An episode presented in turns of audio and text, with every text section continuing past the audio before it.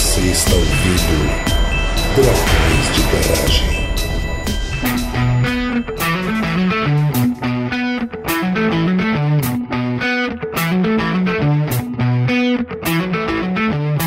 Estamos começando mais um episódio do Dragões de Garagem. Aqui é Marina, de Sorocaba, e eu quero saber se a gente tá seguindo princípios de comportamento seguro, fazendo uma gravação a essa hora da madrugada.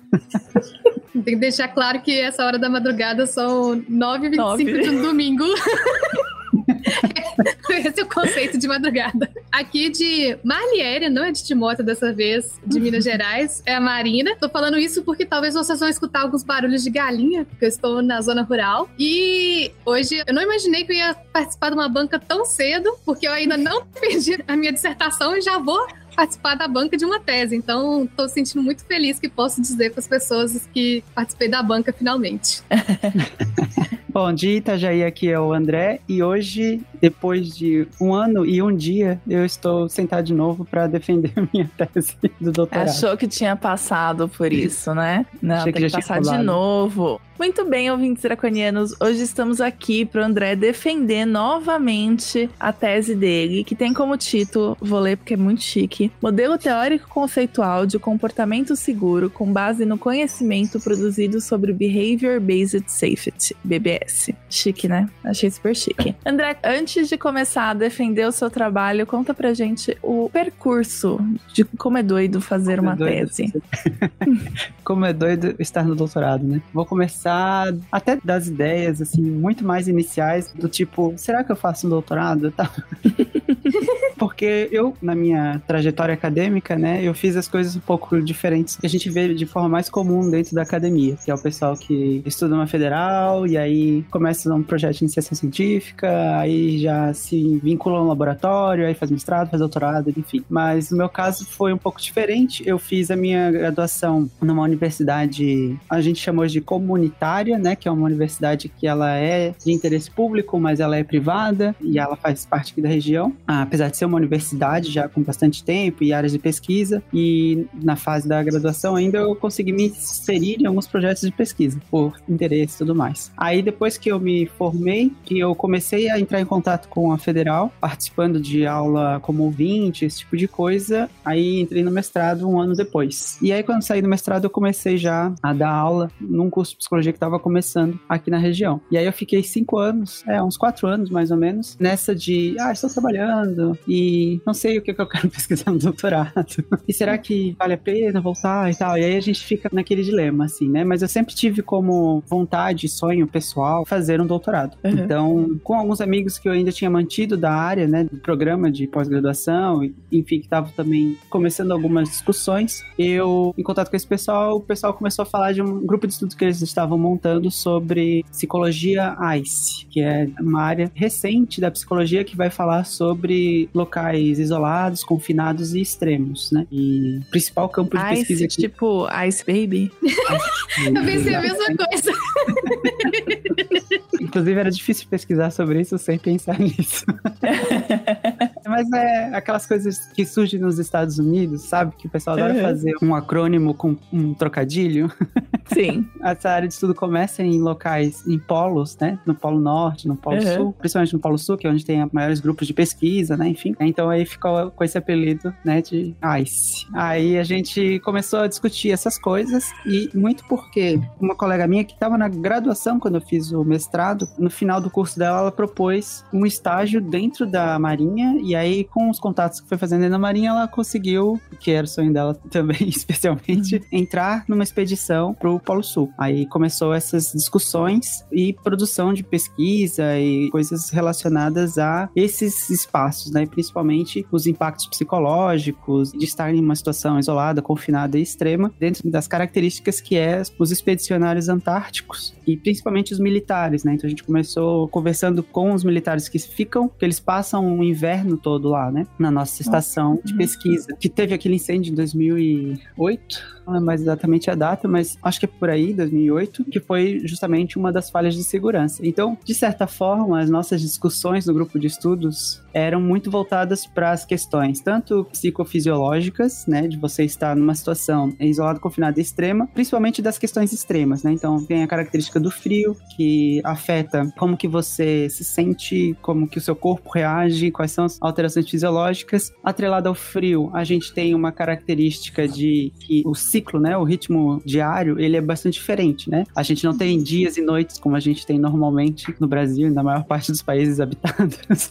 A gente tá lá no Polo Sul e aí no inverno se passam alguns dias de noite sem clarear. E no verão passam-se alguns dias de claro, né? Sem que escurecer. Isso também afeta muito a questão do ritmo circadiano, afetando o sono. Então a gente estava estudando todas essas características e de como que a gente poderia, então, entender e coletar dados, principalmente, né, dessas características que acometem as pessoas que estão trabalhando lá, falando também de outras coisas que daí são mais reconhecidamente psicológicas, né, como questões de autocontrole, emoções, né, que vão estar relacionadas a você estar confinado por bastante tempo com as mesmas pessoas. E aí, ano passado, muita gente aprendeu como que isso é. Nossa senhora, eu já ia falar isso. Se dois anos morando na mesma casa com meus pais e meus irmãos, eu já fiquei quase doida. Imagina, no Polo Sul com um monte de gente, de colega de trabalho. Isso, então. E é exatamente isso, né? Não são familiares, não são amigos, são colegas de trabalho. Claro que tem laços e tudo mais, mas isso afeta completamente é, bastante diferente como que a gente se relaciona. E isso é de confinamento, né? De estar junto com as outras pessoas em um local que é, é um espaço pequeno, assim, né? Sim. Talvez maior que algumas casas, mas ainda assim, né? Não é o seu espaço Limitado. de casa, você tá compartilhando moradia e espaço de trabalho, 24 horas, 7 dias por semana, enfim. E aí tem todas essas características, além do isolamento. E no nosso caso, o isolamento era um isolamento de pessoas próximas que ficaram no Brasil. Uhum. Então, são pessoas com quem você não vai ter contato, não vai ter contato diário. O melhor contato que eles tinham eram telefonemas, né? Com certa ruído, a internet já não é aquela coisa. Então, é troca de mensagens, algumas informações. E mesmo que aconteça alguma coisa, por exemplo, algum familiar tenha um problema de saúde, ou esteja numa situação ainda mais crítica de saúde, que esteja próximo a falecer, por exemplo, não é uma situação que a pessoa possa simplesmente sair e ir até essa pessoa, né? Porque envolve é, Envolve você fazer uma leve viagem, né? é, alguns dias de embarcação, né? Então, um navio que chega lá no Polo Sul também é um navio específico, né? Não é qualquer navio que chega lá. E depois você geralmente para ali no Chile, aí tem que pegar um avião, enfim. E também não é todo dia que vai um navio, né? Do Polo Sul Sim. pro Chile. Então, você tem que esperar, enfim, tem várias questões. Tanto que no inverno mesmo, não vai, né? O quebra-gelo, ele chega até um ponto. Até mantimentos, eles são enviados por meio de avião. Não sei se vocês já viram em filmes, né? Que passa aquele avião, daí sai uma caixa de mantimentos com Aham. um paraquedas. Então, mais ou menos deve ser tipo de coisa. enlouquecedor mesmo. Nossa, assim, depois dessa experiência de Covid, eu já acho que tô bem quebrada da cabeça. Imagina isso tudo num contexto de isolamento real mesmo. É, com uma pequena diferença, né? Que com Covid a gente não sabia se um dia a gente ia sair disso. Teve momentos que a gente ficou nessa de será que isso um dia vai acabar? Enquanto no caso deles, eles tinham uma data pra isso acabar, né? O que Eu aumenta um imagino pouco que isso faça diferença. uma sensação de controle, um pouco. Não muito, mas ajuda. É, então, basicamente, eu comecei a me interessar e voltar no doutorado por conta dessas discussões no grupo de estudo. E quando eu entrei no doutorado, meu sonho de princesa doutorando era ir pro Polo Sul. Claro. É, conhecer a situação, é, fazer coletas e tudo mais. E aí, nas discussões que a gente tinha, a gente fazia discussões, né, sobre essas características e a gente ia aprofundando nessas discussões sobre temas que a gente achava que seriam importantes serem estudadas, aprofundadas nessa situação. E nas discussões que a gente tinha, muitas das coisas começaram a circular a ideia de segurança, por causa do incêndio que tinha acontecido alguns anos Uhum. atrás, Eu não faço ideia de qual incêndio que foi. 25 de fevereiro de 2012. 2012, né? Confundi as datas no início. Eu lembrava que era antes da minha entrada, daí eu confundi a data de quando eu entrei, aí fiz essa confusão. É, A gente perdoa porque somos uma banca muito boazinha. então, a estação comandante Farras, né, que é a nossa estação antártica, teve esse incêndio e depois disso o grupo de pesquisa, ou quem ficava lá, ficava em uma estação provisória que durou muitos anos, provisória quase permanente, que era feita de containers e tal, e tinha essas características, porque o incêndio ele tomou boa parte da base, acho que teve uma morte, mas eles conseguiram se abrigar numa estação próxima que era do Chile. E aí depois teve a instalação dos containers, né? Então foi feita uma base provisória com containers para que as pessoas pudessem voltar a pesquisar e tudo mais. Mas a gente começou a discutir muito, né, a questão dessas características de o quanto que uma falha pequena de segurança, né, pode causar um prejuízo muito grande, tanto do ponto de vista financeiro quanto do ponto de vista de vidas, né, de fatalidades mesmo. Então, pessoas se ferirem, pessoas falecerem, né? E esse foi um caso bastante emblemático. Então, a gente começou a discutir muito, muitas questões sobre comportamento seguro, inclusive a Paola, que é essa colega que eu tinha comentado lá no início, né, que fez os contatos iniciais, que começou a ir para a Antártica. Ela foi algumas vezes e continua indo, né? O doutorado dela também está voltado para as questões antárticas. E a gente começou a discutir assim, ah, o que é comportamento seguro e como é que as pessoas podem estar falando de segurança e principalmente quais eram os impactos daqueles aspectos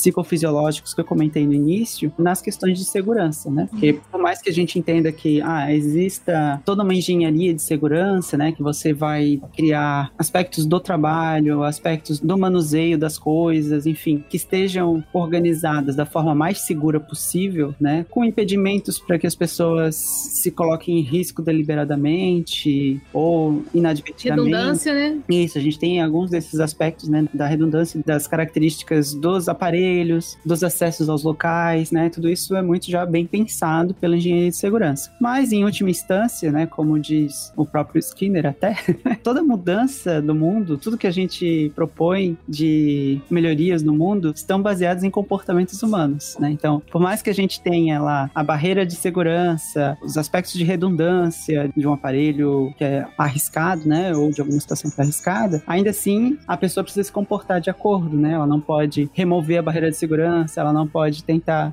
dar a configuração da máquina para você parar o ciclo de redundância de botão lá, que você tem que apertar dois botões diferentes. Enfim, né? Pessoas fazendo pessoices nas várias situações.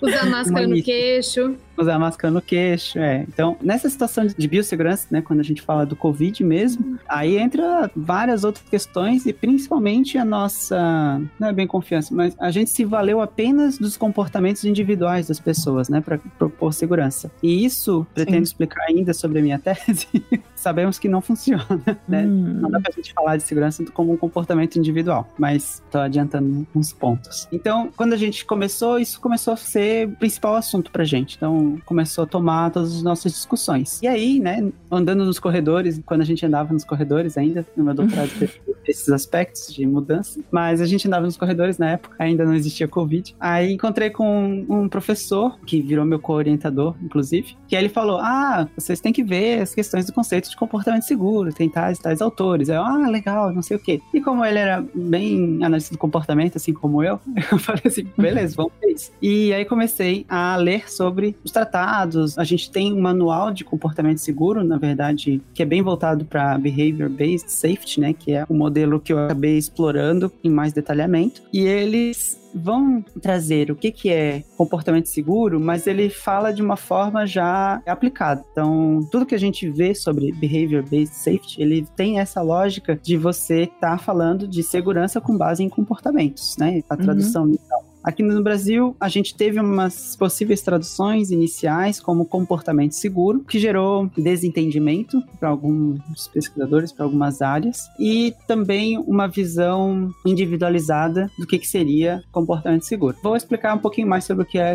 Behavior Based Safety, porque que ele me chamou tanta atenção e daí comecei a seguir. Mas, basicamente, minhas propostas iniciais de pesquisa, até o meu projeto para entrar no doutorado, porque no programa da psicologia, né, a gente apresenta um projeto de doutorado, acho que a maioria dos programas já pedem um projeto, e depois é prova de títulos. Então, meu problema de pesquisa inicial estava voltado para questões de habilidades sociais, de pessoas em situações de isolamento e confinamento em situações extremas. Ué, é muito mais do que isso, mas era basicamente a gente entender como é que estava essa relação das habilidades sociais nesses espaços, pensando nas interações das pessoas e tudo mais. E aí, seu pré-projeto ainda não tinha menção a Behavior Based Safety? Não, ainda não. Apesar de ter algumas características que depois ficaram bastante importantes para minha tese, que era a questão de macro e meta contingências, né, que é basicamente a gente analisar comportamentos de pessoas em grupo, olhar para como que elas se interrelacionam e como que isso afeta o resultado final desses comportamentos. E aí, Uhum. considerando o contexto, né, que é isolamento, confinamento e situações extremas, que eu acabei não falando muito, né, nessa primeira parte ainda do-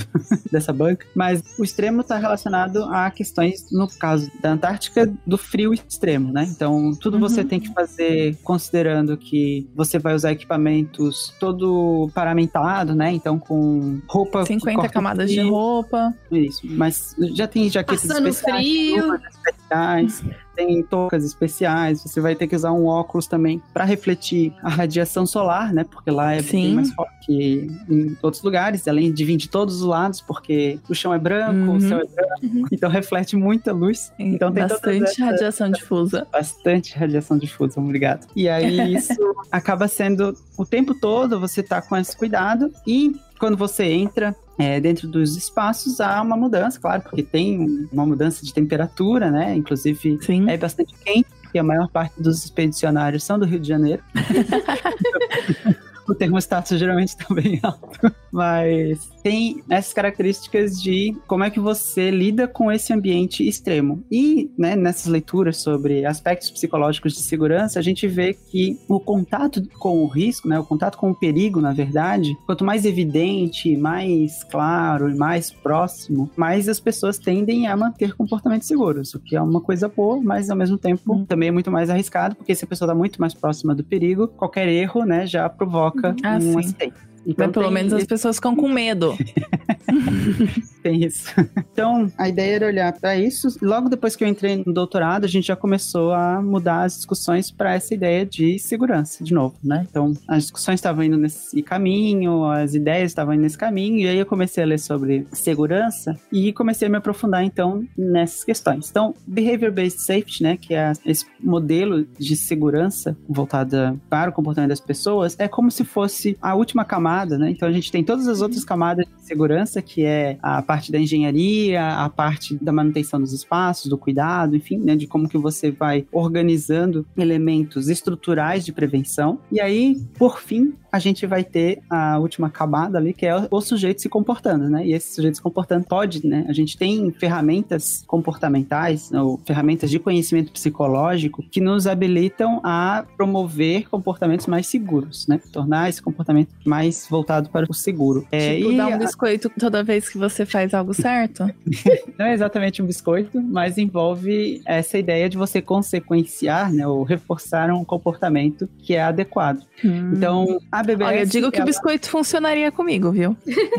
a BBS ela propõe principalmente, né, uma visão de você olhar para as organizações de trabalho e você pensar dentro dessas organizações de trabalho como que estão organizados o fluxo de trabalho, as situações de trabalho, os espaços de trabalho, todas essas características. E aí olhar para essas questões, né? As outras camadas de proteção já estão estabelecidas, né? A gente tem os equipamentos feitos de forma que você tenha menos contato com perigo, você tem eh, equipamentos de proteção individual disponíveis para os trabalhadores, né? Você tem regras adequadas estabelecidas, tanto de movimentos, né? Principalmente quando a gente pensa em ergonomia, como que você pega um, algo pesado, como você se desloca no espaço, todas as questões já estão estabelecidas. Então agora a gente pode partir para verificar o quanto que as pessoas estão se comportando de forma segura. E aí isso- Importante também, né, André? Porque Isso, não é. adianta você ir lá discutir, ah, como que a pessoa tá se comportando? Aí quando você descobre lá, eles botam a pessoa de cabeça pra baixo pra poder fazer alguma coisa sem segurança nenhuma. E, tipo,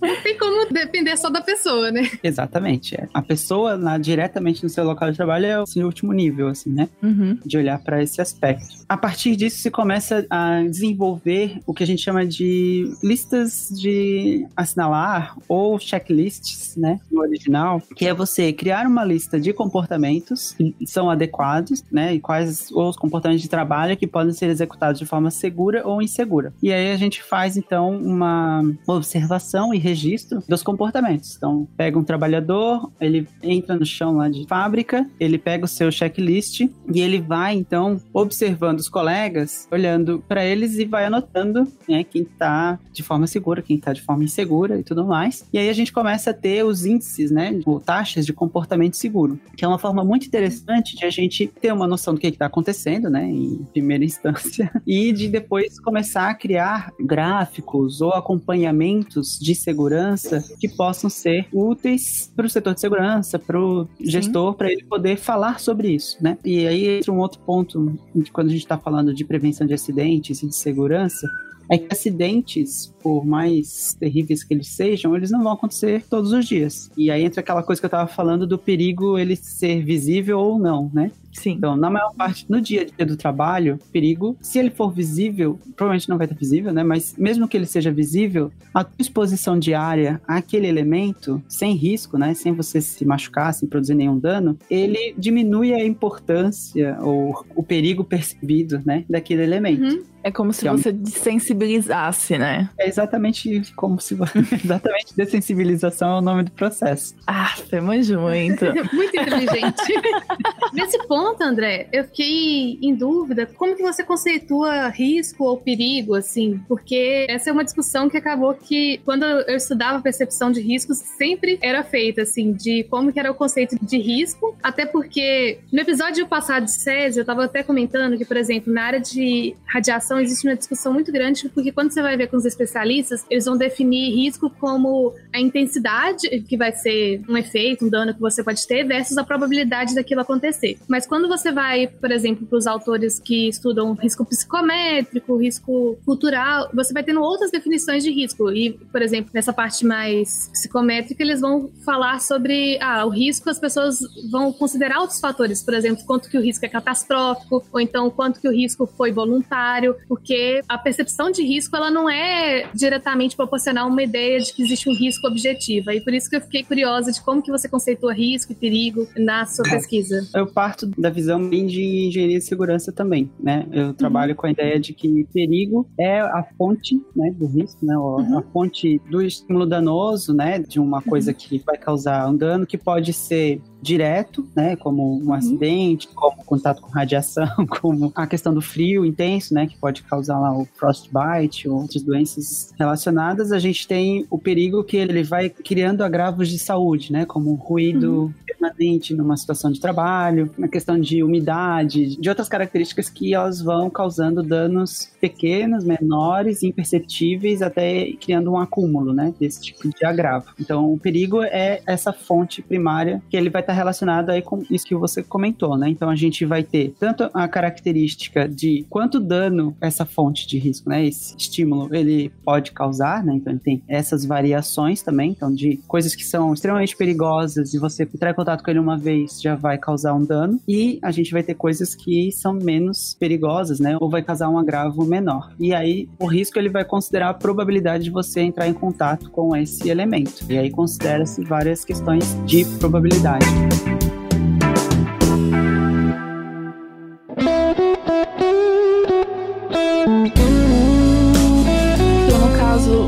dar um exemplo prático, ver se eu entendi. O frio seria o perigo, e aí a probabilidade de eu ter um- uma queimadura de, sei lá, é bem baixa, então o risco não é alto. Isso, exatamente. Tá. Essa probabilidade, ela é determinada considerando todos os aspectos de segurança já pré-determinados dentro daquela organização ou não? Bom, aí entra duas questões. É a primeira avaliação de risco, porque é um processo dinâmico, né? Então, você Uhum. montou a sua empresa. Aí você olha assim, ah, existem esses elementos que são perigos e existe uma probabilidade alta das pessoas entrarem em contato com esses elementos de perigo. Sim. Então, você vai modificar o espaço para ir minimizando o risco. Então, por isso que a gente fala em minimização de risco, né? Porque você está justamente diminuindo a probabilidade de que a pessoa entre em contato com esses estímulos danosos. E a gente vai sempre atualizando, né? Como se fosse sempre Uhum. atualizando o risco que você tem nessas situações. Só que, em geral, para que você avalie e notifique os trabalhadores, ah, e principalmente nessa característica de você reavaliar o risco a partir das modificações feitas para que a pessoa tenha menos chance de contato com risco, não está incluído o EPI.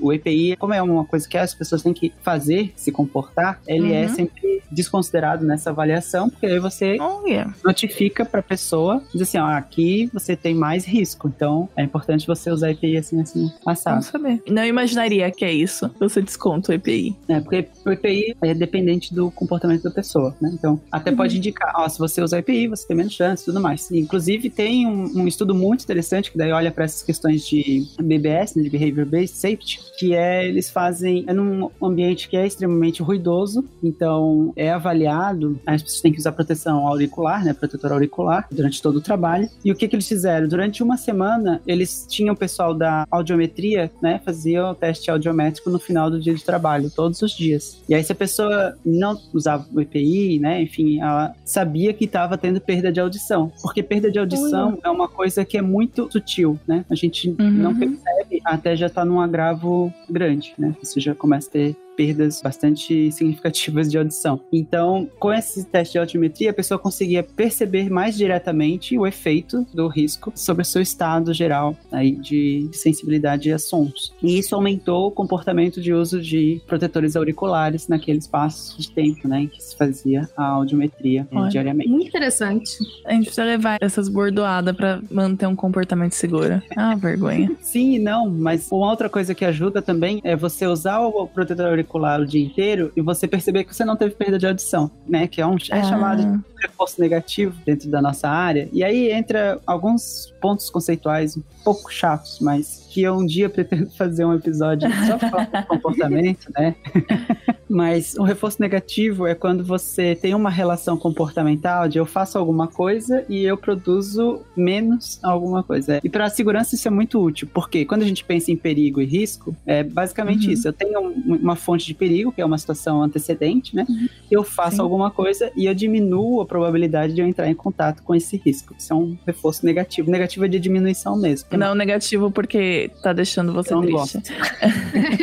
Não, é negativo porque eu diminuí, ou reduzi, ou retirei completamente, né? O que é mais raro. Aham. Então, basicamente, a BBS ela vai olhar para esses processos comportamentais, como eu falei, né? Então, de ah, quanto que uma consequência de uma resposta afeta o meu comportamento e tentar organizar os espaços de trabalho e as relações de trabalho para que essas consequências fiquem mais claras, fiquem mais diretas, né, sobre o comportamento. Porque coisas que são muito atrasadas, como a perda auditiva lá, ela tem menos controle sobre como eu me comporto hoje. Uhum. Isso vocês vão ver, inclusive, a ideia lá de economia comportamental, que ganhou o Nobel, mas teve processo de Nobel e tudo mais, está relacionado a essa questão de ganhos presentes e ganhos futuros, né? Então, nosso comportamento é muito mais afetado pelos ganhos presentes do que pelos ganhos futuros, ou perdas futuras, enfim. A mesma coisa acontece nessas situações de trabalho. Se o sujeito está lá se comportando e a única situação, né, a única forma de consequência que tem para ele usar um EPI, por exemplo, é ele não ter contato com perigo, que quase ninguém no trabalho dele, né, todos os dias 100 trabalhadores estão naquele chão de fábrica usando ou não EPI, ninguém nunca teve um acidente. Aquele lá, estamos 300 dias sem Uhum.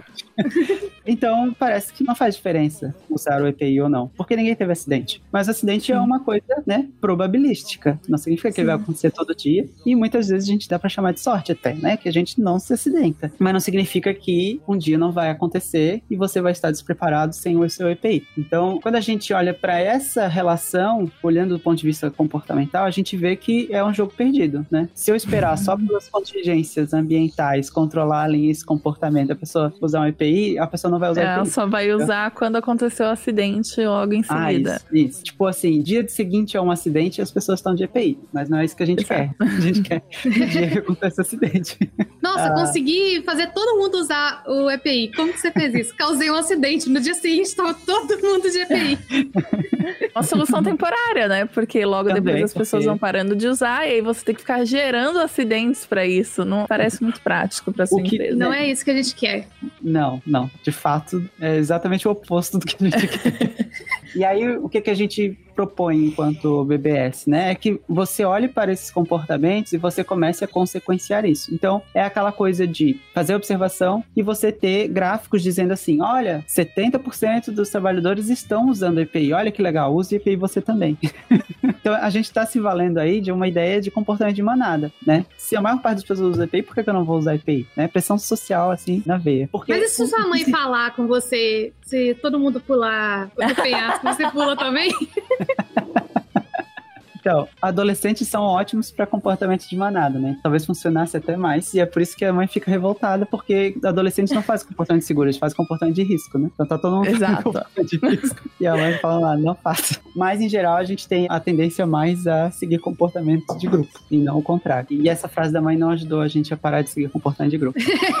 Não ajuda. Não. Mas, enfim, o que que se fazia antes, né? A BBS existe aí desde os anos 70, 80, mais ou menos. Mas antes disso, que se fazia é você ter registro de acidente e ficar falando lá, ah, tantas pessoas não estão usando EPI, tem que usar EPI, porque é importante usar EPI. Aquela coisa da nagging, né? A punição verbal, assim. Uhum. E, e isso é pior do que o oposto, né? Então, porque aí É. entra outros elementos psicossociais, né? Do tipo, nessas situações de chão de fábrica, a gente tem um monte de homem, e homem são pessoas horríveis, né? Eu É, falei, gente, olha só. querem, Também não fui Querem- eu que falei. querem competir em risco, então é o cara mais corajoso, essas características que podem estar afetando. A gente tem poucos estudos, os estudos ainda são meio tímidos nessa área, mas a gente tem certos apontamentos dessa competição. Tanto na radiação, quando eu estudava, quanto na mudança climática, também aparece um perfil muito grande de percepção de risco maior de mulheres do que de homens. E de você achar que aquele risco não vai te afetar, ou então, assim, ah, se vai te afetar, vai ser economicamente, mas não fisicamente. Isso realmente, pesquisas de percepção de risco geralmente tem um viés de gênero mesmo. Exato. é. E a gente vai ter, então, a baixa adesão aos comportamentos, né? Que a gente chama muitas vezes de comprometimento ou compliance, né? As situações de risco e segurança. Todas essas características estão relacionadas a como que as pessoas se comportam e a gente foi identificando, então, do ponto de vista prático, que é possível eu estabelecer comportamentos que vão ser importantes a gente estar atento e, em geral, a gente então vai olhar para esses comportamentos com mais atenção. Entre várias preocupações, né? O fato de que a gente está focando em comportamentos só conhecidos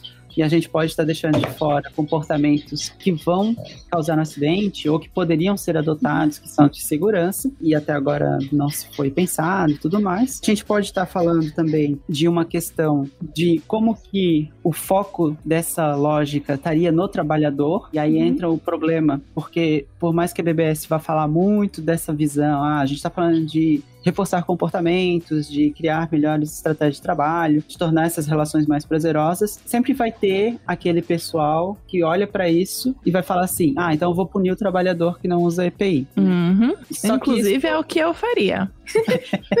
Então, esse gera um outro problema. Porque, assim, já existe um controle por punição, que é o próprio risco, né? Então, se você vai entrar em contato com o risco e causa um dano, isso já é uma punição. Então, você tá só criando uma outra punição. Punição, por definição, ela tem um grande problema de controle de comportamento. Que é, ela precisa ser sempre imediata e ela precisa ser sempre presente, né? Porque para eu conseguir punir efetivamente essa punição, propor mudança de comportamento, eu tenho que dar uma alternativa para a pessoa se comportar, o que geralmente não é feito explicitamente, né? Você só espera que a pessoa Uhum. saiba qual é a alternativa. Não pode perder nenhuma situação em que a pessoa se comporta errado. Então, todas as vezes que você vai ter que punir, e aí a gente tem vários problemas. Aí esse é o morais. problema do perigo ser uma punição, porque na verdade o acidente não vai É. acontecer sempre que a pessoa fizer cagada. Isso. E, ao mesmo tempo, a da fiscalização também. Porque você não vai estar o tempo todo fiscalizando, né? Por mais que a gente tenha aí agora Big Brother empresas, né? Várias outras questões de tentativa de controle social, mas ainda assim a punição teria que ter olhos o tempo todo e conseguir processar todas as informações o tempo todo. E existe um outro fator que é o fator social mesmo, né? Se você vai sempre punir o trabalhador, isso gera uma angústia, uma culpa, e você começa naquela coisa, ah, hoje não vou punir, não sei o quê, porque fica chato e tal. Além de um outro problema ainda maior que é o contra-controle, né? Os trabalhadores vão se revoltar, eles vão reconhecer o punidor como problema e não como uma melhoria das situações de trabalho. E aí revolta. Deve descobrir formas de esconder burlar. melhor, né? Também. Sim, de burlar melhor esse tipo de segurança. E, em última instância, o rebelar-se, né? Ele vai vir em descumprir objetivamente, né, de propósito, a situação de segurança. Porque começa a ser uma relação com o trabalhador. E aí, nessa lógica de contra-controle, você causar um acidente de trabalho, na lógica imposta com punição, é que você está indo contra o punidor, né, o gestor, enfim. Então você está usando as suas possibilidades ali dentro de suas situações de trabalho, que é, se eu aumentar as situações de risco, né, se eu não cuidar e tudo mais, causar um acidente, isso vai ser ruim para o gestor. Então tu cria essa relação. Ele não vê mais aquilo como atingindo ele, mas atingindo a outra pessoa que é a que pune ele o tempo todo. Então, quando a gente olha para a lógica do reforço, do tipo. E nem precisa ser reforço, tipo, dar um biscoito para Marina. A gente pode estar falando simplesmente de criar situações de trabalho que demonstrem, que valorizem quem está trabalhando de forma segura. Então, eu vou colocar lá no meu painel, ah, 70% da minha empresa hoje usou EPI, e a gente vai demonstrando esse aumento, a gente vai falando sobre o que, que o EPI previne, quais são as suas características. A gente também vai tentar entender o que que reforça o comportamento inseguro, né? Que aí é um outro aspecto que a gente estuda, que é dentro da análise do comportamento, todo comportamento ele é mantido por reforço, independente se tem punição ou não, todo comportamento é mantido por reforço. E se uma pessoa está se comportando de forma insegura, existe um reforço para isso. Em geral, são reforços que a gente não percebe. Quer dizer, em geral a gente até percebe, que é você conseguir trabalhar mais rápido, que é você conseguir É terminar a primeira coisa que vem na minha cabeça, é trabalhar mais rápido. ter uma sensação melhor. Isso não reforça só o trabalhador, isso reforça também o líder daquele setor, reforça o gestor, reforça todo mundo. Tu Uhum. aumenta a produção, aumenta a lucratividade. Pelo menos está relacionado a isso. Isso começa a criar uma cadeia que é bastante problemática, né? Porque se a pessoa tá burlando segurança e isso está reforçando todo mundo, é provável que isso se mantenha, que é o que a gente chama de desvio para o inseguro, né? Dos comportamentos de segurança. Outras coisas que também podem ser reforçadoras, e aí do ponto de vista de você reduzir um desconforto, por exemplo, é um EPI que tá mal ajustado, que ele é desconfortável, ele abafa a sua respiração, né, por exemplo. Esse tipo de coisa, né, se você não tá usando, começa a gerar outros reforçadores. Ah, o protetor auricular também, que você não ouve seu colega, você não ouve direito as coisas, né, enquanto você tá usando. Então, são elementos que também vão contra o uso de coisas, o uso de EPIs, ou manter a segurança, todas essas características. Então, existem reforçadores para que as pessoas não se comportem de forma segura, e existem poucos reforçadores para que a pessoa se comporte de forma segura, e as punições que existem para você se comportar de forma insegura, elas são probabilísticas, e algumas delas bastante raras. Não, quem nunca ouviu, eu fiz isso e eu não morri, porque o A gente objetivo não era morrer, assim. não era matar a pessoa, mas aí a pessoa percebe, ah, eu fiz, eu não morri, então não tem problema, posso continuar fazendo. Mas o que, que eu comecei a perceber? Não existia um conceito. Quando a gente fala comportamento seguro, se pensa no quê? Aí a gente vai ter algum pessoal que faz isso que eu tô falando, a gente vai ter um outro pessoal que faz registro só de comportamento inseguro e pune, né? Por exemplo, aí tem aquelas Uhum. punições coletivas do tipo, ah, não vai ter bônus esse mês, ou vai ter bônus esse mês, ou vai ter um desconto. Aí no Brasil não pode ter desconto, né? O que já é uma vantagem Ainda bem. porque é bastante problemático o desconto. Mas enfim, a gente vai tendo essas características. E aí vai ter o pessoal que coloca dentro do que que é comportamento seguro, por exemplo, um corrimão que não está instalado, uma situação que não é sob controle do trabalhador, por exemplo. Uhum. Então a gente começa a ver que há muita dissonância sobre o que que é comportamento seguro.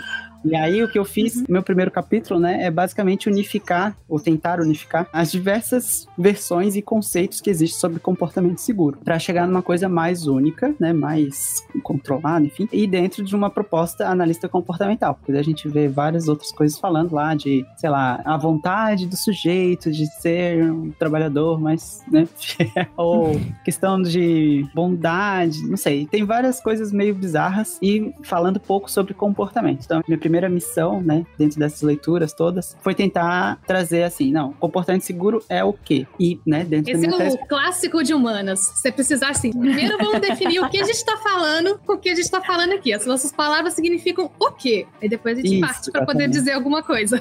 E isso basicamente encerra o meu primeiro capítulo, que é fazer uma revisão de vários artigos aí que trabalham com Behavior Based Safety, tanto do ponto de vista conceitual, quer dizer, tem poucos, né? A maior parte tá focada é, em aplicação. Porque dá muito certo. Aí tem o reforço para os pesquisadores, né? Dá muito certo você pesquisar comportamento seguro, porque você vê nos gráficos lá de, ah, como é que é o comportamento antes dos trabalhadores, como é que ele fica durante a intervenção, para a intervenção, volta a intervenção, enfim, tu consegue ver nos gráficos muito bonitinho a efetividade, né, do comportamento seguro. Uhum. Mas o conceito vai ficando, né, em segundo plano. E análise de comportamento, acho que é mais chato ainda dentro da psicologia, com a precisão definitiva, né, de definição desse comportamento. Então eu fui vendo que comportamento seguro é bastante abrangente, porque além desse comportamento direto do trabalhador, a gente vai ter níveis mais amplos, né? A gente vai estar falando também do comportamento do gestor, a gente vai estar falando Sim. também do líder de Uhum. setor, de como é que ele olha para esses trabalhadores e o que, que ele faz durante esses comportamentos. Então, usando aquele conceito que eu mencionei assim muito de passagem, que é metacontingência, que é basicamente um olhar para o entrelaçamento de comportamentos de diferentes pessoas dentro de uma situação de trabalho ou qualquer outra situação, né?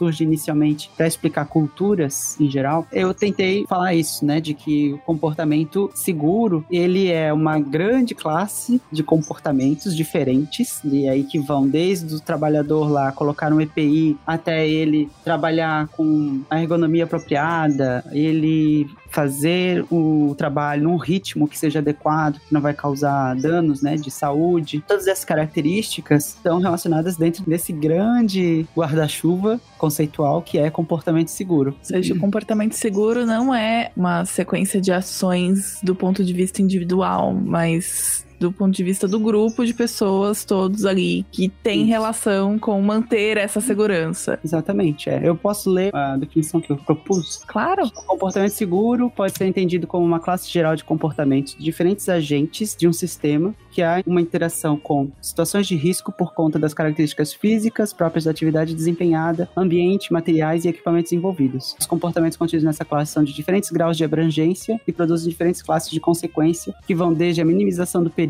até a redução total de acidentes e adoecimento das pessoas envolvidas nesse sistema. Esses comportamentos ainda são prescritos por conhecimento desenvolvido sobre os riscos relacionados com a atividade e as características antecedentes e subsequentes das atividades desempenhadas. Ou seja, eles são também dependentes do comportamento verbal, mais especificamente o de regras, que descrevem probabilidade de lesão ou doença e as formas conhecidas de evitá-las. Para um texto de humanas, eu achei bem entendível. Que bom. Tem que pensar que cada palavrinha dessa, provavelmente você leu uma porrada de artigos pra poder definir Sim. cada pedaço e pra chegar nessa frase final aí, né? Sim, ela é, a última parágrafo do meu primeiro capítulo, inclusive. Tem três capítulos da minha tese e cada capítulo é como se fosse um mini artigo. Um mini não, né? Na verdade, um É. grande artigo.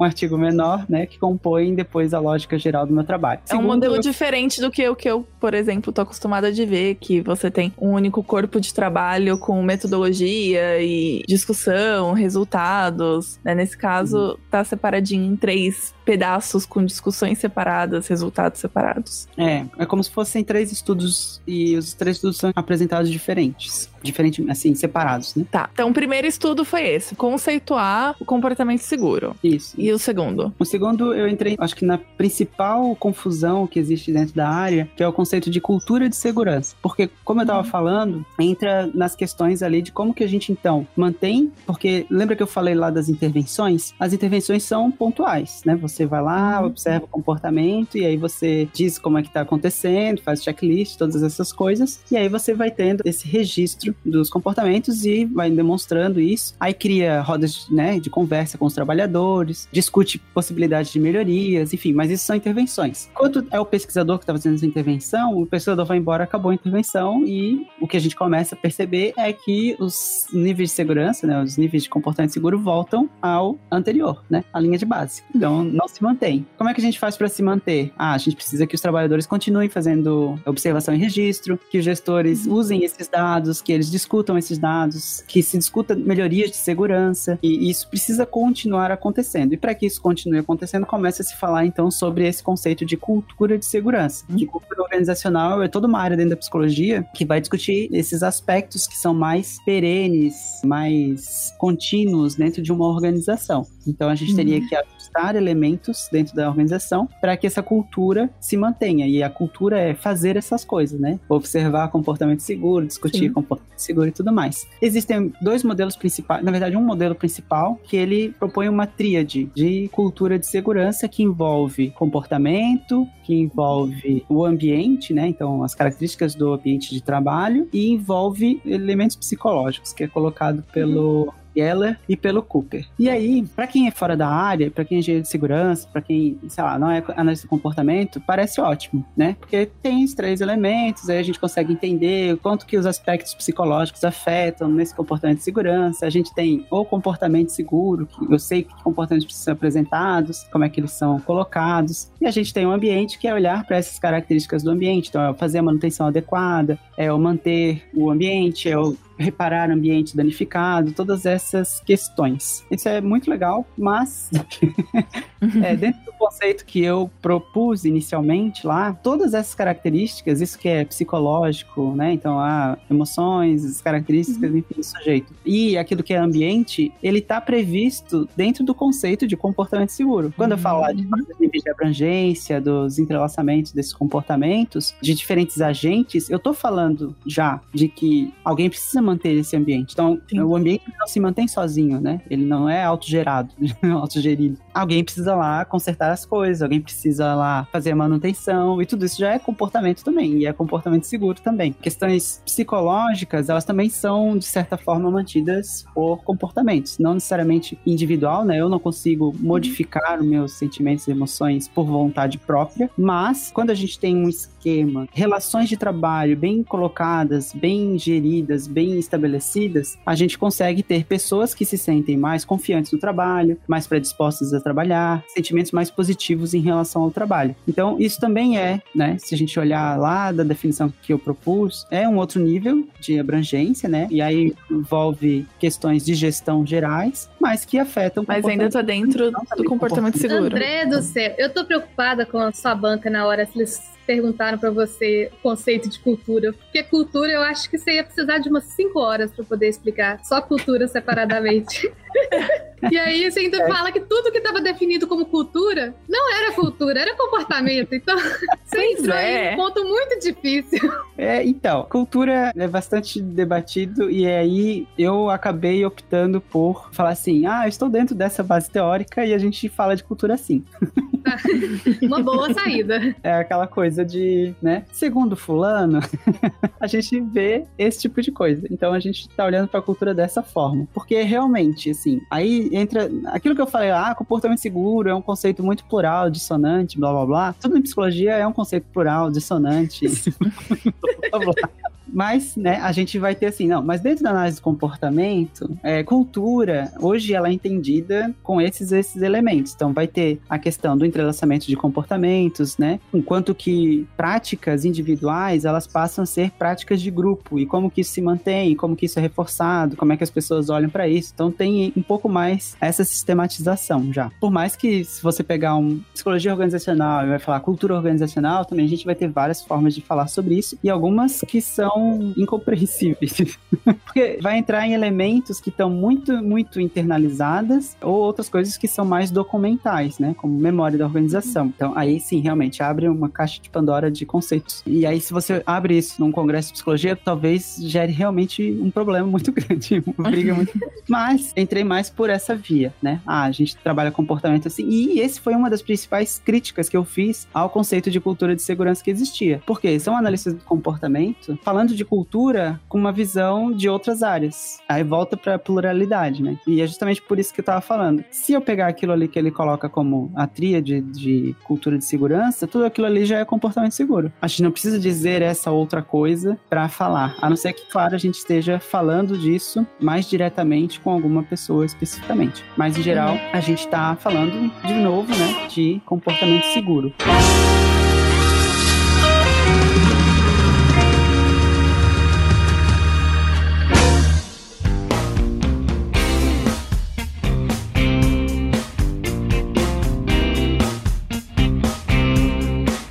geral, eu vou tentando desconstruir o que, que é proposto em termos de cultura de segurança para que isso possa estar incluído dentro, já está, né, do ponto de vista conceitual amplo, mas então como é que eu sistematizo essas propostas de cultura de segurança para que a gente considere isso já parte do comportamento seguro? E aí, quando eu estabeleço uma lógica de comportamento seguro dentro de uma organização, uhum. essas coisas já vão estar colocadas, né? Uhum. A cultura de segurança já vai certo. estar pensada. Porque o principal problema aqui é, ah, a cultura de segurança é assim. Ok, como eu mantenho uma cultura de segurança? Isso não estava respondido. É basicamente assim, o manual que eu falei lá inicialmente, né, que é um dos grandes manuais de comportamento seguro, que só existe em inglês, que é do Geller, ele é um livro escrito para gestores. Então uhum. ele vai uhum. falar assim, ah, você pode fazer isso, você pode fazer isso, ah, o comportamento está assim, está assado, e aí você institui cultura de segurança, porque vocês vão falar sobre segurança, vocês vão colocar situações de segurança, você vai discutir com o seu trabalhador e vai ouvir mais especialmente, né, você vai ouvir do seu trabalhador quais são as necessidades do seu espaço, quais são as questões, ah, ah. aí eu falei, ó, isso é muito bom, isso é ótimo, está no topo do que a gente fala de psicologia organizacional, mas é como eu mantenho o gestor fazendo isso? É, essa é a grande questão. Uhum. Lembra que eu falei, o comportamento inseguro também reforça o gestor, né? Sim. Mais produtividade dá a sensação que a gente está tendo mais lucro, porque eu falo dá a sensação. Aí você vai parar todo o trabalho para poder discutir segurança, quando você poderia estar só trabalhando? Exatamente. Exato. E isso dá a sensação que eu estou gerando mais lucro. Só que quando a gente vê dessa forma, a gente esquece de contabilizar retrabalho, né? Porque uhum. se tu tá fazendo as coisas de forma muito rápida e insegura, tu também vai gerar peças defeituosas ou elementos defeituosos Sim. do trabalho. E você, se tiver um acidente, você vai ter um custo muito alto de reparação desses acidentes. Mas isso não é contabilizado, né? Tipo assim, na cabeça do gestor ah, no dia a dia. Geralmente não, é, na, na hora, no dia a dia, é muito mais fácil pensar. Mais produção, mais lucro, pronto todo mundo mais feliz. Isso, é um estímulo ali que é próximo, é direto, eu vejo a peça saindo lá, vejo quantas peças saíram lá. Então isso é muito rápido. O lucro ele vai vir muito depois e ele está associado a quantas peças saíram, basicamente. Sim. Se, eu fico pensando, é, é igual em casa, você falar assim, ah, fazer exercício é bom. Se você fizer exercício, você vai ser mais produtivo, você vai dormir melhor, você vai pensar melhor. Só que aí você tá na hora lá, você tá com prazo, aí você fala assim, hum, vou pular o exercício hoje, porque aí eu trabalho mais, e aí uhum. vou produzir mais. Aí você, quando você viu, você pulou todos os exercícios e quando você viu que passou um mês e não fez dia nenhum. Então, Exato. você Além vai pensando naquela coisa. Assim. É, e aí você, e no final você foi mais produtivo? Não foi mais produtivo. É, porque a gente tem uma dificuldade de conseguir se desvincular produção de tempo né? A gente uhum. ainda acha que quanto mais tempo eu dedico para uma coisa, mais produção eu vou ter. É... não é verdade. Não é necessariamente verdade, a gente é tem outras coisas que afetam essa produtividade. A qualidade do trabalho está muito atrelada a isso, né? Se eu tenho pouca qualidade, ou eu vou entregar com pouca qualidade, ou eu vou ter que gastar o dobro do tempo para arrumar. Então, essas questões acabam não sendo tão diretamente percebidas e isso acaba afetando como que o comportamento das pessoas se mantém. Então, eu passo o capítulo de cultura de segurança, primeiro explicando qual é a discussão, o que, que eles propõem como cultura, o que, que é essa cultura de segurança, blá, blá. tem todo esse apontamento que a Marina fez, né, sobre como é que você conceitua isso. É, tá lá na tese, então eu não tive tanto trabalho assim na banca. Porque está explicado, assim, né? Ah, como é que isso foi uhum. feito, qual é o conceito de cultura, como é que isso foi sendo aplicado, qual é a relação disso com a lógica de comportamento seguro que a gente veio discutindo, enfim, isso vai sendo debatido principalmente para abrir esses problemas. É uma conceituação que, teoricamente, já estaria dentro de comportamento seguro, se a gente considerar comportamento, como essas relações, uhum. como é considerado dentro da análise do comportamento. E o que que mantém a cultura, então, no fim, né? No frigir dos ovos ali. É, você está me dizendo mais um monte de comportamentos que são necessários, mas não como mantê-los. E é isso é que é a grande questão. Aí eu passo para terceiro capítulo da minha tese, em que eu vou buscando coisas que aqui no Brasil a gente tem razoavelmente estabelecida, que são as normativas, né? As normas regulamentadoras de segurança. E elas estabelecem, têm previsão para os comportamentos dos gestores, dos empregadores, né? E estabelece também o campo técnico de segurança e como é que ele funciona dentro da organização. Então a uhum. gente tem estabelecido enquanto regra, enquanto normativa, que as empresas elas tem que ter cultura de segurança, basicamente, né? Você vai ter que uhum. falar sobre segurança, você vai ter que disponibilizar EPI, todas essas garantias a gente tem, ainda temos. Ai, tá. É, porque terminei minha tese já teve mudança em normas regulamentadoras, mas ainda temos. E aí essas coisas vão estabelecendo alguns critérios mínimos. Então a gente tem, por exemplo, a Comissão Interna de Prevenção de Acidentes, que ela emula, de certa forma, essa lógica de eu vou ter que ouvir os trabalhadores. Os trabalhadores são os donos do seu espaço de trabalho, né? E eles é que vão também contribuir para esses aspectos de segurança. Eles uhum. oficialmente têm que ser ouvidos pelos empregadores sobre problemas de segurança, sobre o que está causando acidente, né? Então, se tem um acidente, não são só os técnicos de segurança que vão investigar, não é só o empregador que vai ter um laudo próprio dele, né? Sobre isso. A uhum. CIPA, que é a Comissão Interna de Prevenção de Acidentes, também vai avaliar esse negócio, eles têm que dar um parecer deles, dos trabalhadores, sobre Legal. esse acidente. Então, isso, de certa forma, ele começa a criar a lógica, né, de pesos e relações ali, dos entrelaçamentos de comportamento, que vão mantendo o comportamento seguro. Mas. Mas. Tem que ter um mas. É, mas ainda está numa lógica punitiva. Hum. E aí a gente começa a ver algumas falhas desse processo, em especial, né, quando a gente pensa de órgãos federais controlando esse tipo de coisa dentro das organizações, a gente tem o primeiro problema que é fiscalização. Uhum. Se isso não está acontecendo como deveria acontecer, né, onde que está a fiscalização, quando é que a fiscalização acontece, como é que isso se dá. E aí entra aquela coisa, né, ah, o fiscal está vindo, ah, vamos organizar esses documentos aqui, bonitinha, tá funcionando, tem todas essas coisas certas, vão mostrar e tal. E isso acaba sendo uma relação que é, de certa forma, problemática, né? Aquela coisa do contra-controle. Se o trabalhador faz contra-controle, lá, de se rebelar e tudo mais, o empresário também faz. Também é uma pessoa, uhum. também é um homem, enfim, um ser humaninho. E aí tá lá fazendo humanices, né? Essas coisas é que começam a ser problemáticas. Então, há algumas discussões, e aí discussões bastante tímidas que eu identifiquei na literatura, de como que você demonstra para os gestores a importância da segurança né? Uhum. E aí a gente começa pelo que mais dói no gestor, que é dinheiro, né? É o bolso. A gente fala lá dessas questões que eu comentei, né? Ah, produtividade maior não é necessariamente uma produtividade Sim. lucrativa. Um acidente vai causar danos e prejuízos muito grandes. Muito maiores do que esse. Muito Sim. maior do que o ganho que você vai ter por essa produtividade específica. Aí a gente pode começar a tentar também olhar para outros aspectos da segurança, que é enquanto que um trabalhador que está num ambiente que ele se sente seguro, que ele tenha essas relações de controle do ponto de vista reforçador, né, ou seja, uhum. agradáveis, interessantes, aprazíveis, em oposição àqueles que são aversivos como punições. Então, se você está uhum. punindo, você está piorando as relações de trabalho, essencialmente. Uhum. Mas se você tem outras coisas, né, de reforços, de olhar, reconhecer, e aí entra um outro problema, né? Em geral, a gente pensa em reforço como algo financeiro, né, um bônus, alguma coisa coisa. E isso, em geral, é porque a gente paga muito mal os trabalhadores, tá?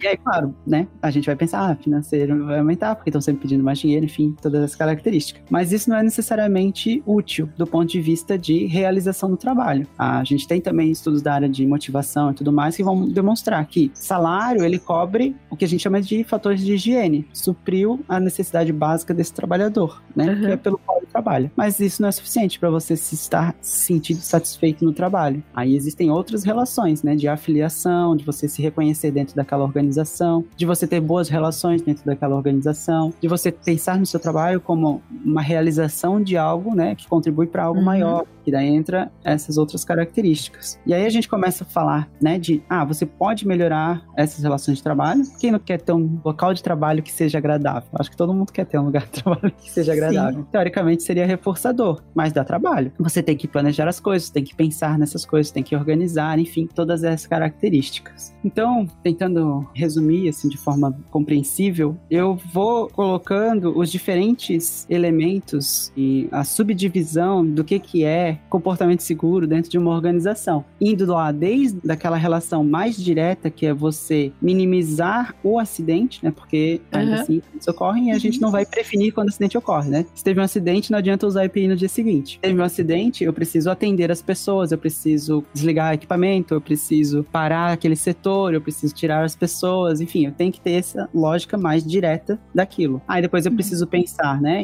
em tratar essas pessoas, reabilitar essas pessoas, organizar o espaço de novo, reparar os danos no espaço. Tudo isso está dentro de uma lógica de segurança. Porque por mais que teve aquele acidente naquele ponto e talvez ele não vá se repetir tão cedo, tem uma falha ali, né, tanto inicial que causou o acidente, quanto do dano causado pelo acidente que eu preciso reparar para que as coisas fiquem num nível mínimo de segurança. Então, esses são os primeiros âmbitos de atuação que a gente chama de segurança. Esse âmbito de atuação, ele é muito restrito, ele é bem direto, ele é em momentos específicos de acidente, né? Que tem essa questão Sim. da reparação e depois tem a investigação que decorre desse acidente, né? De quais elementos que estão associados àquele acidente. Aí a gente começa a ir para âmbitos um pouco mais amplos, né? Então, da reparação dos danos, da mudanças de situações que levaram ao acidente. Então, ah, a esteira de trabalho estava indo muito rápido, existia uma situação de localização ou de avisos que estavam mal colocados, então a gente vai tentando ajustar essas coisas que estão além do trabalhador que sofreu um acidente. Uhum. Existe muito mais coisa, né? Tem até um modelo de risco que é aquele do queijo suíço, que tu vai vendo lá. Ah,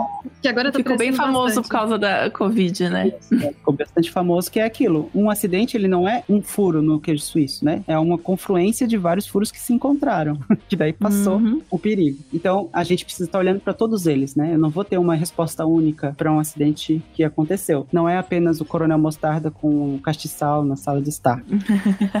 Não, inclusive, sempre quando tem reportagem de algum acidente que aconteceu, seja industrial ou de avião, sempre você vai ver que é um conjunto de coisas, né? Que Exato. aconteceu isso, mas se essa outra coisa estivesse funcionando e se a pessoa tivesse bem descansada e se tivesse acontecido isso, talvez não tivesse rolado esse acidente. Perfeito. Uma outra coisa que a gente quase não falou, mas que também está bastante importante aí, é a questão dos ritmos de trabalho, do ciclo de trabalho, né? Então a pessoa precisa estar bem descansada quando ela vem trabalhar. Sim. Então tem todas essas características que precisam estar olhadas, né? Inclusive, a gente consegue ver períodos em que há mais acidentes, né? Então, que estão relacionados a festas, coisas de fim de ano, enfim, porque daí as pessoas vêm mais cansadas pro trabalho. Enfim, tem várias questões que estão associadas aí que a gente precisa estar olhando, precisa estar ajustando dentro da possibilidade da organização. Aí a gente vai subindo de abrangência desses âmbitos de atuação até chegar no ponto de virada que é o de prevenção, né? Porque daí quando a gente começa a falar de prevenção, a gente já está falando de uma relação um pouco mais ampla de trabalho dentro da organização. Porque quando eu falo de prevenção, eu estou falando de todo mundo já dentro da Uhum. organização, né? Todas as pessoas precisam prevenir. E aí entra questões de uso de EPI, manutenção do espaço, todas aquelas coisas que a gente já tem falado, né? Então, a prevenção ela começa a ser um âmbito de atuação bem mais amplo. Essa ideia de âmbitos de atuação não é originalmente minha. Já é- vem de uma área de pesquisa e estudo dentro da saúde. Então, a gente olha para as questões de atenção à saúde e se fala muito sobre prevenção e promoção em saúde, que aí há essa discussão dentro de teóricos da análise do comportamento sobre o que, que é de fato prevenção, o que, que é promoção e quando que a gente está fazendo de fato promoção de saúde, que é um texto maravilhoso. Uhum. É, e aí eu trouxe essa lógica de pensamento por dois motivos. Quando eu estava olhando para os comportamentos que estavam descritos, tanto do ponto de vista de lógica de prevenção de acidentes quanto de segurança, eu comecei a ver que existia essas relações, né? Eu tenho Uhum. âmbitos menores e âmbitos maiores de atuação. E aí, quando eu chego nesse texto que fala sobre promoção e prevenção de saúde, ele casa perfeitamente. Ele vai indo na Sim. mesma lógica, assim, né? Ah, o que, que eu estou fazendo para atender as necessidades de segurança? Isso não é prevenção. Eu Uhum. atender uma pessoa com o nariz quebrado não é uma prevenção. Eu já estou atuando numa pós-venção. Aí, quando falando de prevenção, a gente está falando de coisas que realmente evitem acidentes, e no caso de saúde, evitem problemas de saúde. E aí que tá, né? A gente tá nesse nível de prevenção de segurança. E aí eu começo a identificar também que tem diferentes agentes dentro da organização, pensando lá que a organização é um sistema complexo de vários atores, enfim, que vão estar em diferentes partes, né? Vão ser protagonistas de diferentes áreas dessa situação. Então a gente vai Sim. ter os técnicos de segurança, brigada de incêndio, muito lá naquela questão da atenção primária, né? Aconteceu o acidente, você vai atender, enfim. E a gente vai ter na área de prevenção muito a ideia do trabalhador. O protagonista da prevenção do acidente é o trabalhador, porque é ele que tem que se comportar de forma segura no trabalho, basicamente, né? Sim.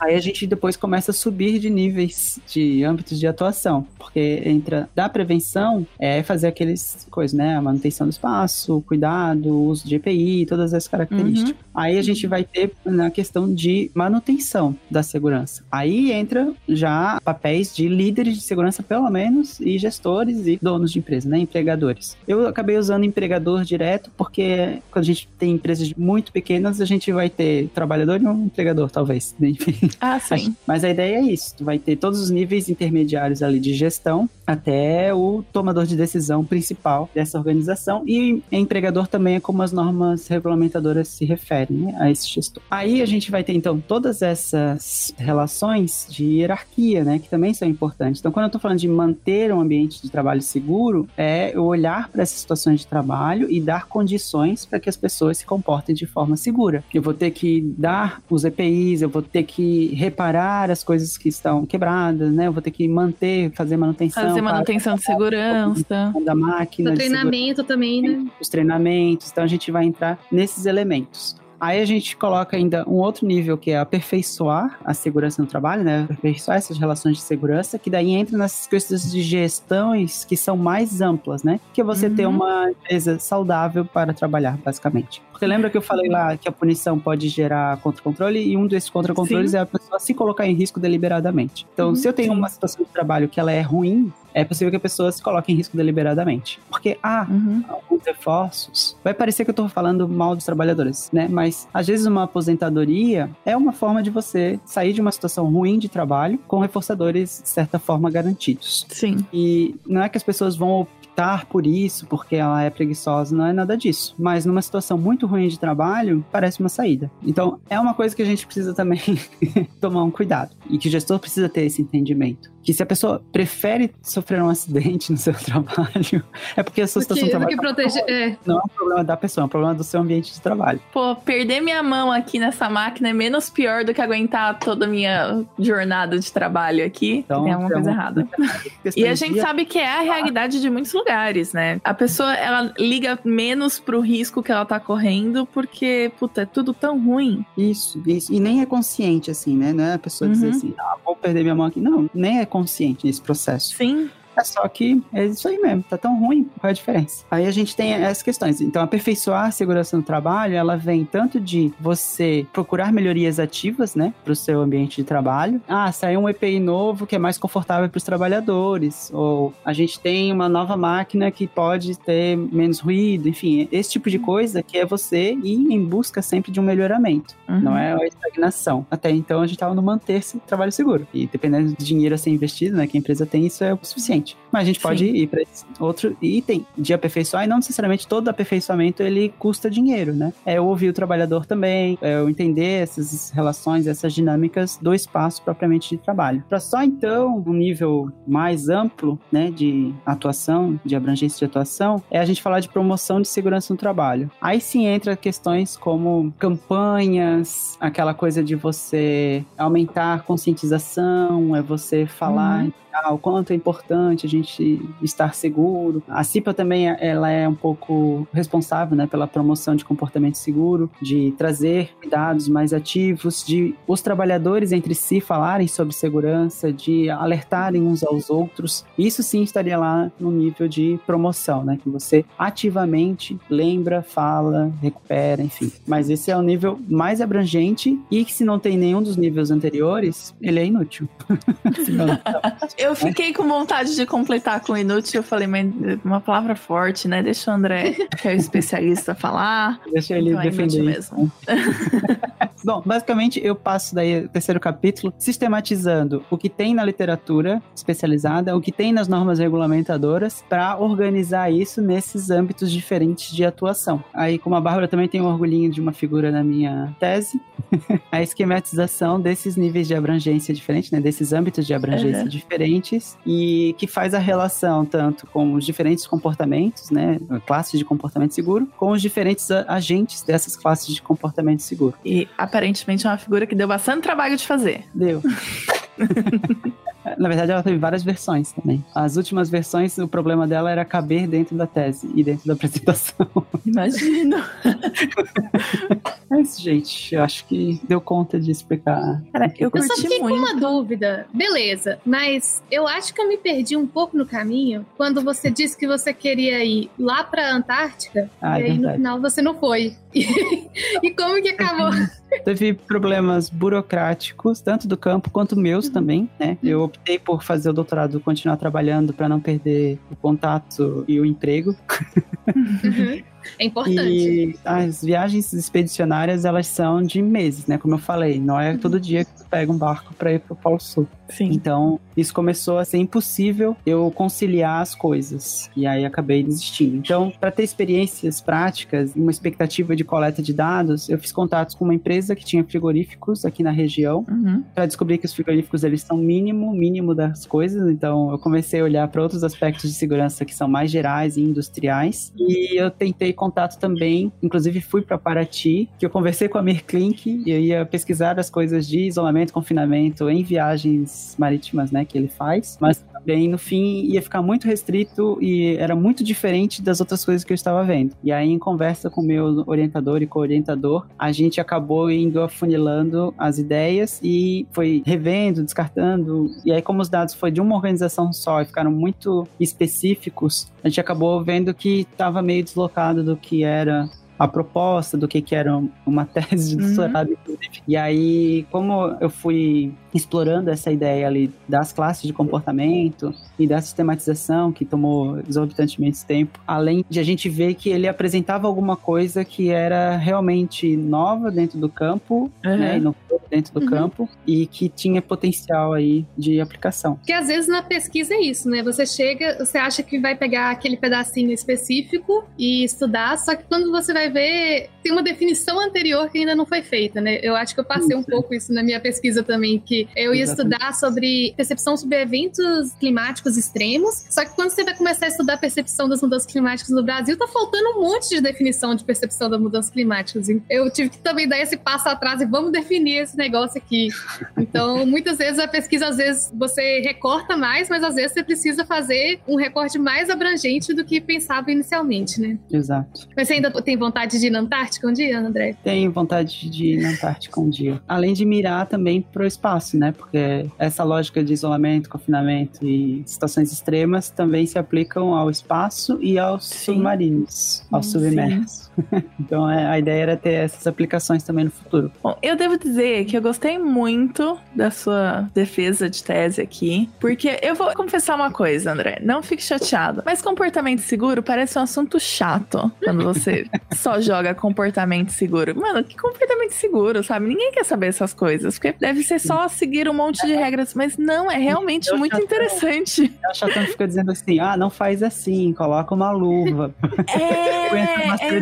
Exatamente isso que a gente, pelo menos que me vinha na cabeça. Na verdade, eu vou confessar que eu não acho chato desde a pílula de comportamento seguro, mas antes disso, se você falar só o termo comportamento seguro, eu ia achar, puta, deve ser uma lista de regras que a pessoa tem que seguir e deve ser só insuportável mesmo. Não, é um negócio super cheio de coisas muito interessantes, assim. Então, eu quero aproveitar e recomendar a pílula que o André fez sobre o comportamento seguro, que está no nosso feed. Se vocês não ouviram, ouçam, porque também é muito, muito boa. E eu acho que é isso. Estou Bom, está aprovado. É, banca. Ah, é? Por mim, você tá E- e- aprovado. Porque, veja bem, eu não sou uma especialista, então me convenceu tudo que você disse. Não, também, gente pode também pedir. aprovo. Pode pedir pergunta dos ouvintes também, depois. Por favor, mandem perguntas. Vai ser bem bacana isso. Sim. Uma banca em que os ouvintes podem mandar perguntas. E se quiserem também, a minha tese está disponível pela biblioteca da UFSC. Aí a gente pode deixar o link na pauta. Sim. E aí tem muito mais certeza. detalhes, muito mais coisas e uma lista de classes específicas, né? Que a gente chama de atividades relacionadas a comportamento seguro, bem extensa, de umas 50 páginas. E daí dá para olhar com atenção e cuidado. E bom, eu certamente vou recomendar isso para várias empresas e pessoas de RH, porque eu acho que não só a sua tese em si, mas esse episódio é bem útil para isso. É a minha expectativa, inclusive, uma das coisas que a gente discutiu na banca de pares, né, de pares da psicologia, é de tornar esse conhecimento acessível para pessoas da área, né, de segurança, especialmente. Sim. Ah, eu tenho uma pergunta aqui que é uma pergunta típica. Planos futuros em cima da pesquisa. Quais são os próximos passos? Eu tenho orientado pesquisas em iniciação científica, tentando aplicar isso em outras situações. Isso já é um plano meio que em andamento. Um outro plano é criar um manual, né, aí agora brasileiro, de comportamento seguro. E aí, considerando essas questões que eu coloquei, mas já de uma forma mais prática, né, para técnicos de segurança, para o pessoal aí que trabalha com situações, né, ou empresas menores, enfim, que vão trabalhar mais diretamente com a segurança dos seus trabalhadores. Sensacional. Muito bom. Bom, é isso então. Mandem dúvidas pra gente. Já estou deixando o André disponível para responder essas dúvidas em leituras de e-mail. Agradeço, É. que é uma banca muito simpática. Me ajudou na É, explicação. a gente foi uma, foi uma banca boazinha. Vamos. Foi, bem boazinha. Você teve sorte que tem 219 páginas na sua tese, não deu tempo de eu ler ela. Então, as 50 dessas páginas são de lista de comportamento seguro. Então O que é muito bom. que isso. Que É. inclusive eu talvez imprima ela separada, tipo, e mande pras firmas, certas firmas, porque acho que vale a pena. Acho que é isso então. Muito obrigada. Agradeço a todos também e fico à disposição mesmo. Muito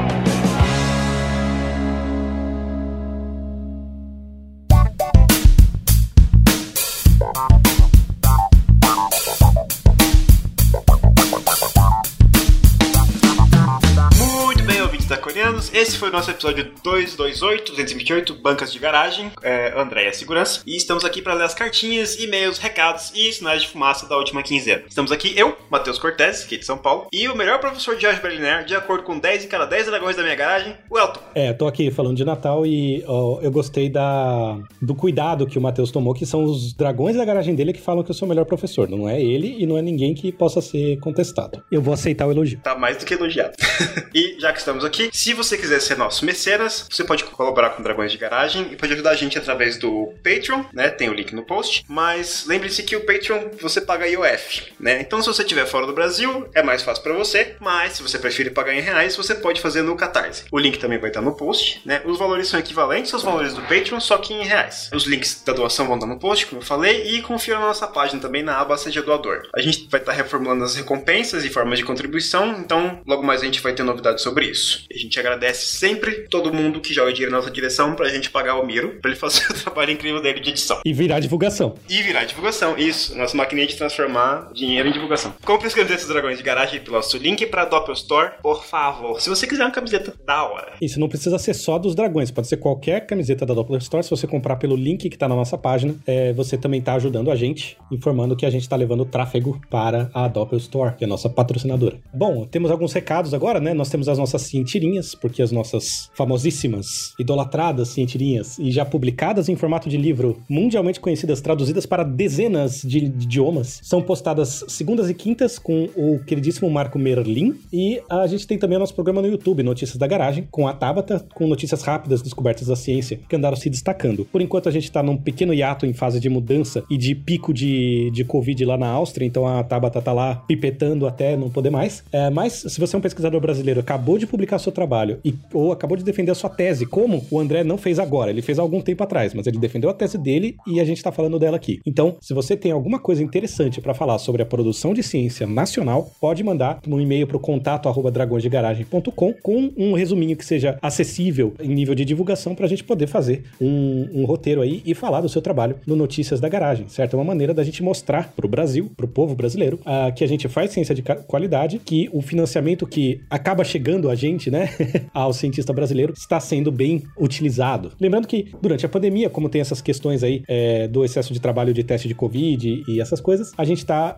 fazendo lives também no canal do YouTube ah, com a Tabata e a Lucy Souza, né, do arroba GriproSouza, que é o projeto Transmissões da Garagem, com temas associados a notícias do mundo da ciência, questões sociais e questões LGBT. Como o Elton falou, estamos em momentos de pandemia, então é muito importante divulgar a ciência, né? Então espalhem a palavra da ciência, sigam os canais da, inicia- da iniciativa do Science Vlogs, o DDG faz parte do Science Vlogs, e também acompanhem o Medicina em Debate, o Papagaio de Primata, o nosso querido Pedro Pedreiro Penseiro esperando o trem tá por lá, o Pode Entender, o Midcast, o Microbiando, Microbiando da Dri, né? Beijo, Dri. O Xadrez Verbal, Oi, Dri. o xadrez verbal, o especial do coronavírus, o Atila, o Escute a Ciência, Cinema Consciência, DLC Ciência com o Levi, o 37 Graus, o Mamutes na Ciência e o Fronteiras da Ciência. Tem também o canal do Atila no Telegram, né? A gente vai deixar o link no post. Também dá pra acompanhar ele no Twitter pelo arroba oatila e no YouTube também. E nós temos novos mecenas nessa quinzena. O Gustavo Post Sabin, é o Gustavo Post Saban. Seja muito bem-vindo, Gustavo. Acho que já houve a chuva de,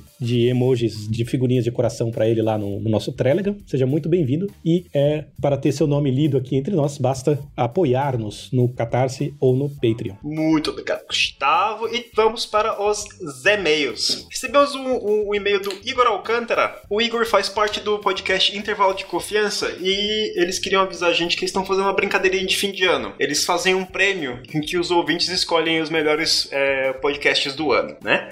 Eles deixaram um formulário aberto para quem quiser participar. O link do formulário vai estar aqui no post. O limite para votação é até dia 9 de dezembro, tá? Então esse episódio sai dia 30, é, então vocês têm aí alguns dias para votar, se vocês quiserem participar. E eles também gravaram um episódiozinho curto explicando sobre os indicados pro prêmio. O link também vai estar no post. Os resultados desse prêmio vão ser divulgados em uma live. A gravação vai acontecer no dia 10 de dezembro, às 21 horas. Esse horário, no entanto, talvez seja ah, ajustado para acomodar os convidados da live, tá? Então fiquem de olho lá no, no site deles, do podcast, para vocês saberem quando que vai ser a live certinho, o horário correto. Mas o formulário vai estar no link do post e o episódio explicando sobre os indicados também. Muito obrigado, Igor Alcântara. Mandem e-mails, mandem sempre e-mails. Dessa vez a gente tem um e-mail só, mandem cartinha, mandem e-mails, a gente adora e-mails. E se vocês não quiserem mandar e-mails, pode mandar mensagem no bot também. E falando em mensagem no bot, Isso, falando em mensagem do bot, o nosso bot, nosso fofoqueiro da garagem, ou nosso fofoqueiro da garagem, mandou pra gente a- uma mensagem do usuário do Telegram, conhecido pela alcunha de Just. Apenas Just. Então, é assim que ele se identificou. Né? Ah, e ele mandou o seguinte: Olá pessoal, tem bastante tempo que acompanho Dragões de Garagem. Sou um grande admirador do trabalho de vocês. Sou apenas um entusiasta de todos os ramos do conhecimento. Sou formado em recursos humanos, pós em ADM geral, que eu suponho que seja administração geral, BPM, que eu acho que é bits por minuto, e por aí vai. né? Falando sério, BPM é, eu acho que é Business Projects Management, mas não é a minha área, então estou chutando, tá? É, ele trabalha com gestão de projetos, então acho que é, né? Business Process Management, gestão de projetos, acho que é isso. Ah, ele fala, faz sentido. Sempre sobra um tempinho para ouvir o podcast de vocês e vários outros canais de divulgação científica. Isso aí, muito bem informado. Vamos ao que interessa. Achei essa notícia em inglês e adoraria ver esse assunto destrinchado pela galera do DG. É, é o seguinte, eu vi aqui, é uma matéria da Popular Science, né? E ele fala que a luz, quando a luz pisca por um quintilionésimo de segundo, as coisas ficam estranhas. Olha, os quintilionésimos eu sou meio ruim de falar, então eu fui lá no, no artigo que tem o, o link, ele tá falando de femtosegundos, 10 a menos 15 segundos. Pra quem não sabe quanto é 10 a menos 15 segundos, é pouco, tá? É curtinho. E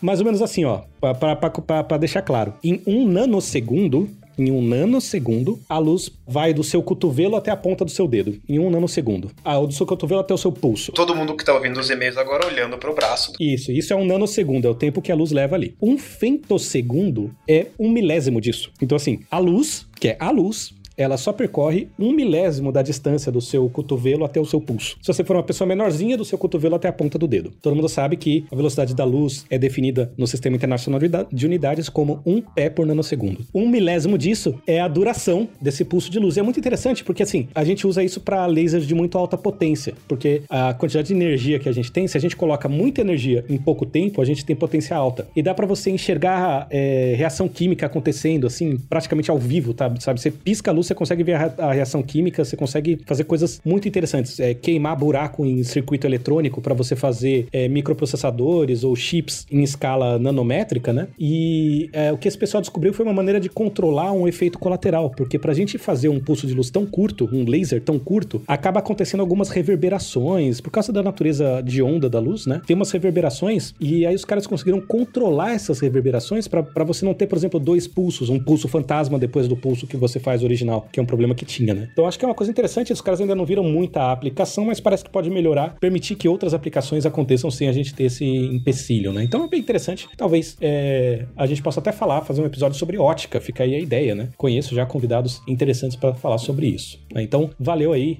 Just, nosso especialista em BPM. E obrigado também ao usuário do Telegram conhecido como Leidson. É, o Leidson diz pra gente: Não conhecia seu programa até ouvir episódio sobre Césio C37. É lógico que vou maratonar os conteúdos diversos. O Luquinhas adora quando vocês escutam os, os primeiros episódios, então eu super recomendo. tá? Adora. Ele gosta muito. Começa do número 1. Um. E manda, e manda outra mensagem pra gente depois, Leidson, falando o que, que você achou pra gente passar pro Luquinhas. Isso aí, sabe, especial, com carinho. Assim. E ele continua aqui. Desejo sucesso nos projetos e só agradeço pelo material de alta qualidade. Valeu mesmo. Valeu pelo carinho, Leidson. Muito obrigado, Leidson. Finalmente, né, as nossas considerações finais aqui. Curta as nossas redes sociais lá no facebook.com barra dragões de garagem, no Instagram, arroba dragões de garagem, no Twitter, que é o twitter.com barra dragões garagem, porque o Twitter tem um limite de caracteres, né? Então, dragões garagem. No Mastodon, a gente tá no arroba dragões de garagem, arroba mastodon.social. Nosso bot fofoqueiro do Dragões no Telegram é o arroba dragões underline bot, tá? Então vocês podem mandar mensagem pra lá, que ele encaminha pra gente, a gente responde você recebe a resposta na hora e a gente lê aqui também. né? E lembra de assinar o nosso feed RSS no iTunes, Castbox, WeCast, Podcast Addict, Google Podcast, Grover Podcast ou no aplicativo, no ah, agregador que vocês ouvirem. E aí, quando vocês fizerem isso, se o seu agregador tiver o recurso lá de avaliar o podcast, faça uma avaliação e ah, que isso aumenta a nossa visibilidade e aumenta o nosso alcance, certo? Além disso, comentem nossos vídeos no YouTube, participem lá, joinha, su- é, sininho, comentário, pede mais, pede bis. E também mandem e-mails pra gente, que a gente é, a gente é, é, é millennial, a gente tá acostumado com e-mail, tá? Que é no contato arroba dragõesdegaragem.com. Beleza, certeza, meu pessoal. Muitíssimo obrigado. A gente fica por aqui e até mais, senhor Elton. Até mais, senhor Matheus. Tá, até mais, senhores ouvintes e senhoras, né? E senhores ouvintes. Todas as pessoas ouvintes. Beijo. Beijo.